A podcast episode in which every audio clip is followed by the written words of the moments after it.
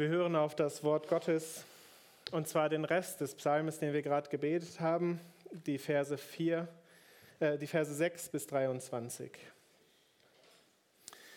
Mit Fluten deckst du das Erdreich wie mit einem Kleide, und die Wasser standen über den Bergen, aber vor deinem Schelten flohen sie, vor deinem Donner fuhren sie dahin. Die Berge stiegen hoch empor und die Täler senkten sich herunter zum Ort, den du ihnen gegründet hast.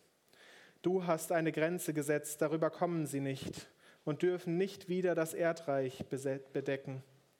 Du lässest Wasser in die Täler quellen, dass sie zwischen den Bergen dahinfließen, dass alle Tiere des Feldes trinken und das Wild seinen Durst lösche. Darüber sitzen die Vögel des Himmels und singen unter den Zweigen. Du feuchtest die Berge von oben her. Du machst das Land voll Früchte, die du schaffst. Du lässt Gras wachsen für das Vieh und Saat zur Nutz der Menschen, dass du Brot aus der Erde hervorbringst. Dass der Wein erfreue des Menschen Herz und dein Antlitz schön werde vom Öl und das Brot des Menschen Herz stärke. Die Bäume des Herrn stehen voll Saft, die Zedern des Libanon, die er gepflanzt hat. Dort nisten die Vögel und die Reiher wohnen in den Wipfeln. Die hohen Berge geben dem Steinbock Zuflucht und die Felsklüfte dem Klippdachs. Du hast den Mond gemacht, das Jahr danach zu teilen. Die Sonne weiß ihren Niedergang. Du machst Finsternis, dass es Nacht wird. Da regen sich alle wilden Tiere, die jungen Löwen, die da brüllen nach Raub und ihre Speise suchen von Gott. Wenn aber die Sonne aufgeht, heben sie sich davon und legen sich in ihre Höhlen. So geht dann der Mensch aus an seine Arbeit und an sein Werk bis an den Abend. Wort des lebendigen Gottes. Staunen über Gott, über Gottes Schöpfung. So hat die neue Genfer Übersetzung diesen Psalm überschrieben. Und vielleicht kennst du das Staunen über das Panorama der Berge oder am Strand oder wo du vielleicht äh, vor kurzem mal warst. Staunen über die vielen genialen Mechanismen im menschlichen Körper und so weiter und so weiter. Und es ist ein Segen unserer Zeit, dass wir durch naturwissenschaftliche Beobachtung die Möglichkeit zum Staunen unfassbar vermehrt haben. Einblick in die fernsten Galaxien und bis in die atomare Ebene hinein. Der Psalm, den wir heute vor uns haben, ist auch so ein Meisterwerk des Schöpfungslobs. Er ist Theologie und Kosmologie, er ist Poesie und Schriftauslegung, er ist Predigt und Lobpreis, alles in einem. Aber er bietet uns einen etwas vielleicht ungewohnten Zugang. Der Psalm zeichnet uns nämlich nicht Details, über die man auch staunen kann, sondern er malt uns den Kosmos. Deswegen der Titel der Predigt, der Herr des Kosmos. Kosmos bedeutet auf Griechisch Weltordnung, aber nicht Ordnung im, im deutschen bürokratischen Sinne, so mit Aktenschränken und so weiter, sondern es bedeutet auch Kunstwerk, Schmuck oder Zierde, in dem Sinne eine Ordnung, ein Kunstwerk könnte man sagen, oder vielleicht die kunstvolle Architektur der Welt. Und was wir gerade äh, gehört haben und auch vorhin selbst gebetet haben, sind also nicht unbedingt Beobachtungen, die man mit so einem Fotoapparat festhalten könnte. Der Psalm entfaltet uns vielmehr wie auf so einer kunstvollen, mehrdimensionalen Landkarte die Zusammenhänge der ganzen Weltordnung. Und deshalb lass dich nicht irritieren, wenn so manche Beschreibung für unser naturwissenschaftlich geprägtes Ohr vielleicht seltsam vorkommt. Psalm 104 besingt also die Schöpfung, aber nicht in der Weise wie der Poet, er steht dann da irgendwo und beobachtet, keine Ahnung, die Berge oder so, sondern er geht entlang der Schöpfungsgeschichte aus Genesis 1. Das heißt, dieser Psalm ist obendrein, was ich gerade eben alles schon gesagt habe, Bibelauslegung in der Bibel. Und entlang dieser Schöpfungsgeschichte vom Anfang der Bibel baut er uns ein kosmisches Bild vom Herrn des Kosmos. Wir beginnen nämlich gleich im Himmel der Himmel an Gottes Thron und werden enden in der Unterwelt. Und weil der Psalm selbst sich an diesen Schöpfungstagen entlang hangelt, machen wir das jetzt genauso. Wie ist denn die Ausgangslage in Genesis 1? Es ist finster.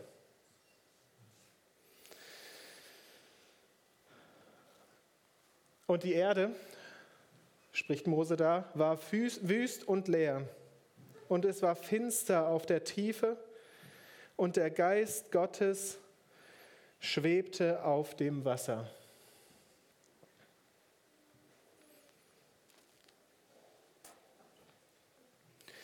Der Geist Gottes, er schwebt wie eine brütende Taube, kann man sagen, oder vielleicht auch wie eine Wolke, das Bild kommt gleich auch noch, über der bislang ungeformten Schöpfung. Mose nennt das Tehom auf Hebräisch, das heißt tiefes Wasser, Flut oder Abgrund. Man könnte auch sagen, da wo kein Licht mehr scheint oder da wo kein Leben möglich ist. Und wenn wir weiter in der Bibel lesen, der Tehom ist da, wo die Ägypter hineinsinken, als sie im Schilfmeer ertrinken. Oder das ist der Ort, an den Jona sinkt, als er ins Meer ge äh, geworfen wird und hinabsteigt zum Tod. Und wir merken, hier spricht es nicht über H2O, sondern es geht um einen Zustand, den man vielleicht Chaos oder Nichts oder Finsternis nennen könnte. Und genau da hinein schafft jetzt Gott.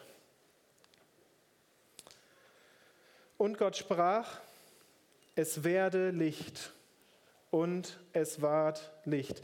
Oder wie wir es gerade im Psalm 104 gelesen oder gebetet haben, Licht ist dein Kleid, das du anhast und du kommst daher auf den Fittichen des Geistes.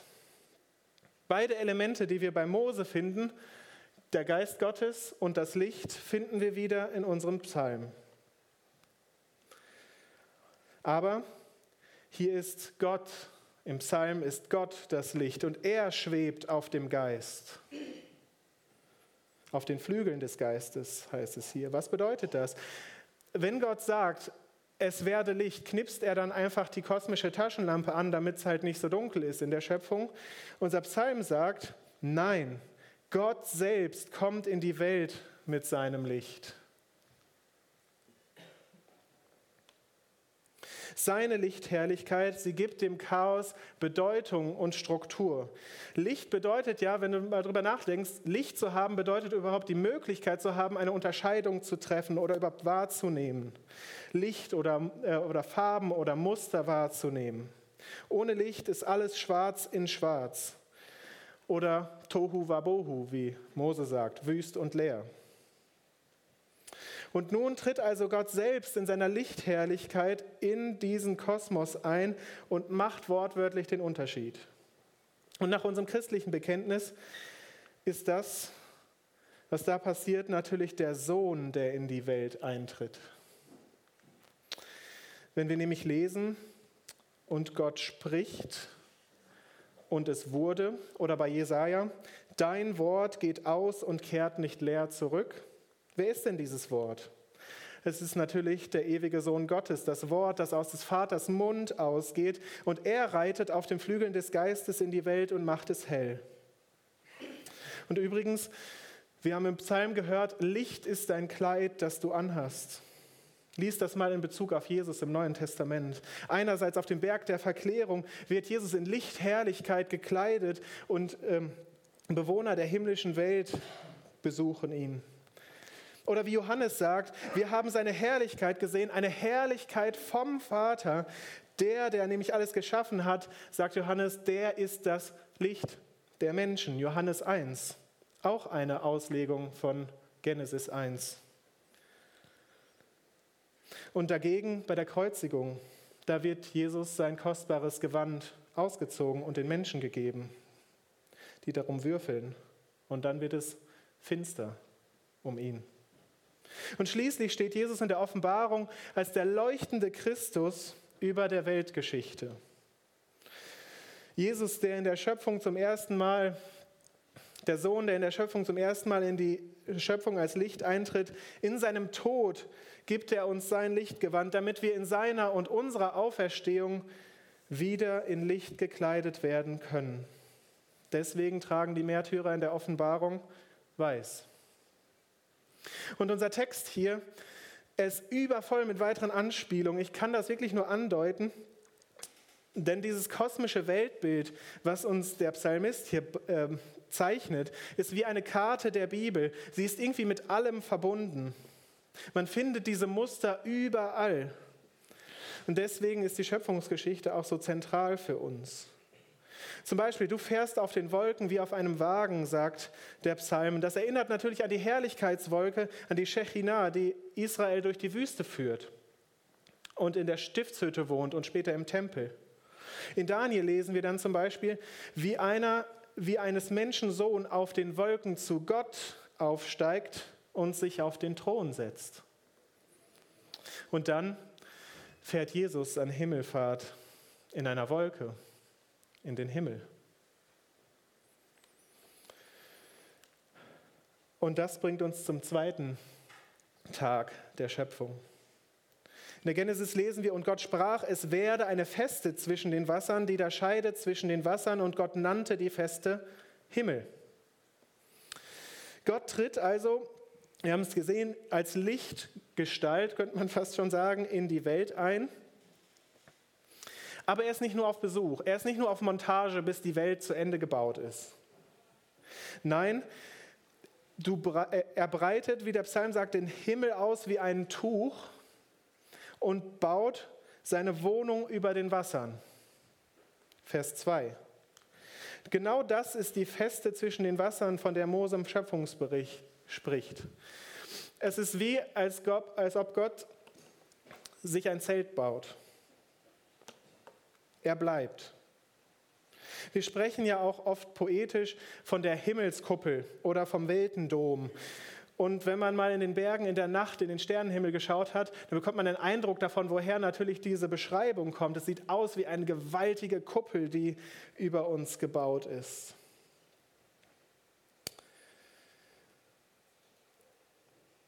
Und Gott, er zieht sich nicht zurück und lässt die Welt ablaufen wie eine Uhr, nachdem er sie gebaut hat. Nein, er bleibt. Gott ist nicht nur Schöpfer, er ist auch Erhalter und Herrscher der Welt. Unser Psalm, er drückt das so aus, Gott thront auf dem Firmament, auf dem Himmelsdom sozusagen. Gott regiert von der Spitze, von dem Gipfel, von dem höchsten Punkt der Schöpfung aus. Er selbst ist die Spitze des Kosmos. Und deshalb übrigens haben viele äh, christliche Kirchen Kuppeln, vor allen Dingen eher in der östlichen Tradition. Und wenn man dort drin steht, muss man nach oben schauen. Und klassischerweise ist in dieser großen Kuppel immer Christus als Allherrscher dargestellt. Das ist genau das. Christus, der oben auf der Welt thront. Und wenn, wir dann, äh, wenn man dann in, diesem, in dieser Kirche sozusagen Gottesdienst feiert, dann feiert man das wie in einem kleinen Kosmos, wie in einer Nachbildung der Welt, wo Christus an oberster Stelle steht. Schöpfung bedeutet also, Gottes Lichtherrlichkeit ergießt sich in die Schöpfung. Und unser Psalm sagt uns auch noch, das gilt nicht nur für unsere menschliche Welt, das gilt auch für die himmlische und die unsichtbare Welt. Er sagt, du machst Geister oder Winde, also das ist das gleiche Wort, zu deinen Booten und Feuerflammen zu deinen Dienern in Vers 4. Die Engelwelt, die wir in der Bibel wie selbstverständlich vorausgesetzt finden, sie ist auch Gottes Schöpfung sagt uns der Psalmist. Auch sie übrigens widerspiegeln Gott, nämlich als Geister, wie Gott, der auf dem Geist wohnt, und als helle Feuerflamme, Geist und Licht. Und von hier kommen wir dann, nachdem der Himmel gebaut ist, könnte man sagen, zum dritten Schöpfungstag. Der wird in unserem Psalm ganz ausführlich besungen, nämlich von Vers 6 bis 18. Das ist nämlich der Bereich des Menschen, da wo wir sind. Und ich lese das jetzt nicht mehr alles vor und nehme einfach ein paar Details raus, weil der Psalm einfach sonst überbordend wäre. Der dritte Schöpfungstag, er beginnt wieder mit einer Unterscheidung. Nämlich die Unterscheidung von Meer und Festland. Die Lebensräume werden unterschieden. Gott setzt dem Wasser eine Grenze, sagt, äh, sagt Mose und sagt auch der Psalm, damit es den Lebensraum des Festlandes, da wo wir leben können, wo die Tiere leben und so weiter, nicht in Chaos verwandelt. Was das nämlich bedeutet, das können wir ansatzweise sehen, wenn es mal eine Hochwasserkatastrophe gibt. Dann sehen wir pure Zerstörung und Chaos, wenn das Wasser losbricht und die Grenzen des Wassers sozusagen aufgehoben werden. diese Flutthematik, wenn wir sie hier im Psalm sehen, die erinnert uns natürlich noch an eine andere Geschichte. In der Flut des Noah werden, wird nämlich diese Unterscheidung sozusagen aufgehoben. Da wird alles wieder geflutet, alles ins Chaos gestürzt. Und dann wird die Unterscheidung wieder aufgebaut, wieder gesetzt und die Welt wird wie von neuem erschaffen. Gott erneuert den Lebensraum. Und im zweiten Teil unseres Schöpfungstages, nachdem Gott das Wasser vom Land getrennt hat, beschreibt uns Mose, dass er den Lebensraum füllt. Und er bereitet ihn vor, dass Leben drin sein kann. Im Psalm äh, ist das ganz ausführlich beschrieben. Süßwasserversorgung, Futter und Nahrung. In den Versen 10 bis 18 kannst du das nachlesen. Und die Nahrung des Menschen wird auch ganz besonders betont, hier dargestellt mit, äh, mit den Elementen Brot, Wein und Öl. Und das ist auch wieder so ein Muster, das du durch die ganze Bibel verfolgen kannst. Wasser, Brot, Wein und Öl. Zum Beispiel Psalm 23. Du führest mich zum frischen Wasser. Du bereitest vor mir einen Tisch, Brot, und schenkst mir voll ein, Wein. Und du salbest mein Haupt mit Öl. Diese Elemente finden wir so wieder, dass sie so zentral werden und wir finden sie auch in unseren Sakramenten wieder. Wasser und Öl in der Taufe, Brot und Wein im Abendmahl. Öl bei der Taufe ist bei uns nicht mehr so üblich, aber ursprünglich gehört da Wasser und Öl zusammen. Das spricht davon, dass Gott sozusagen die Dinge, die der Mensch braucht zum Leben, das, äh, die Grundlagen des Lebens, damit füllt er die Erde und erfüllt uns auch damit. Und übrigens, äh, wenn du das noch weiter denken willst, in der Taufe finden wir noch mehr Elemente, die uns vielleicht aus diesem Psalm bekannt vorkommen. Weiße Kleidung, die Taufkerze, das Licht der Taufkerze und so weiter. Wir können sagen, am dritten Tag, nachdem Gott den Bereich des Menschen vorbereitet hat, versorgt seine Lebenskraft den Menschen mit allem, was er braucht. Alles wird belebt und erhalten durch den Geist Gottes von der körperlichen Versorgung bis zur geistlichen Versorgung. Oder wie es der Psalm sagt, das Brot und Wein des Menschen Herz, das heißt sein Innerstes erfreuen und stärken. Gott füllt die Erde mit allem Guten. Nachdem die Erde etabliert ist, kommen wir zum vierten Tag. Und da verlassen wir jetzt etwas die räumliche Achse und gehen in die Zeitachse, könnte man sagen. Es geht jetzt um den Rhythmus des Lebens, den Gott auch eingeprägt hat. Im ersten Buch Mose lesen wir, und Gott sprach, es werden Lichter an der Feste des Himmels, die da scheiden Tag und Nacht und geben Zeichen, Zeiten, Tage und Jahre. Und das nimmt unser Psalm wieder auf. Und wusstest du, dass Sonne, Mond und Sterne nicht primär dafür da sind, Licht zu geben? Weil wenn wir die Schöpfungslogik durchdenken, kommt das Licht ja von Gott am ersten Tag. Und in der neuen Schöpfung wird es auch keine Sonne und kein Mond und keine Sterne mehr geben, weil alles Licht von Gott kommt. Also die ursprüngliche Lichtquelle, sozusagen schöpfungstheologisch gesehen, ist Gott. Und die Himmelskörper, sie geben Orientierung in der Zeit. Und zwar mit dem Licht natürlich, was sie von Gott haben. Weil wir natürlich alle Uhren haben oder Handys, ist uns dieser Gedanke nicht mehr so bewusst. Aber die Himmelskörper sind auch noch heute die zentrale der zentrale Anhaltspunkt, wie wir uns eigentlich in der Zeit orientieren. Der Mond und die Sterne für die Jahreseinteilung ist für uns immer noch total äh, relevant. Oder wie der Psalm das sagt, du hast den Mond gemacht, das Jahr danach zu teilen. Die Sonne weiß ihren Niedergang. Vers 19. Heute benutzen wir ja für unseren Kalender das Sonnenjahr, aber der Mondkalender war immer ganz wichtig, vor allen Dingen äh, auch in Israel für die Feste, also genau für die Zeiten, wo ich mich auf Gott ausrichte. Auch unser Osterdatum hängt immer noch vom Mond ab und damit alle anderen Festdaten, die vom Osterdatum abhängen. Die Sonne strukturiert dann noch auf der kleineren Ebene sozusagen den Tagesablauf, hell-dunkel. Und in einer Gesellschaft, wo es kein elektrisches Licht gibt, da strukturiert es natürlich auch die Arbeitszeiten. Davon spricht der Psalm auch. Übrigens, wenn du darüber nachdenkst, ist die Woche, das ist das einzige, äh, der einzige Rhythmus, den wir noch nicht besprochen haben, die Woche ist der einzige Rhythmus, der nicht über Himmelslichter definiert ist, sondern darüber, wie Gott handelt. In der Schöpfung, die sieben Tage. Und das ist, das ist heute immer noch über die ganze Welt üblich, egal welche Kultur, egal welche Religion, diese sieben Tage, die davon definiert werden, dass Gott handelt. Gott versorgt also den Menschen nicht nur in diesem Bereich mit Nahrung und allem, was er zum Leben braucht, sondern auch mit einem Rhythmus, in dem wir leben können. Mit einem Lebensrhythmus aus Wach- und Ruhezeiten, aus Zeiten zur Arbeit und zum Feiern, könnte man sagen. Und was das Geniale dabei ist, dieser Zeitenrhythmus, er synchronisiert uns sozusagen mit dem Handeln Gottes. In der Woche zum Beispiel, das ist relativ offensichtlich, fünf oder sechs Tage Arbeit, dann der Ruhetag zum Feiern. Aber auch übers Jahr gesehen, durch die Heilsgeschichte, über die Feste im Jahr. Das haben wir auch immer noch hier in der Darstellung des Kirchenjahres als Zyklus mit den wichtigen Festzeiten. Der ist davon definiert, wie Gott gehandelt hat. Und wir, wir, gehen sozusagen im Rhythmus dieser Feiertage durchs Jahr und werden dadurch synchronisiert sozusagen mit dem Handeln Gottes. Diesen, dieses Muster gibt Gott uns auch in der Schöpfung, sagt uns der Psalm. Und es stellt sich heraus, dass nach so einem Rhythmus zu leben ziemlich gesund ist.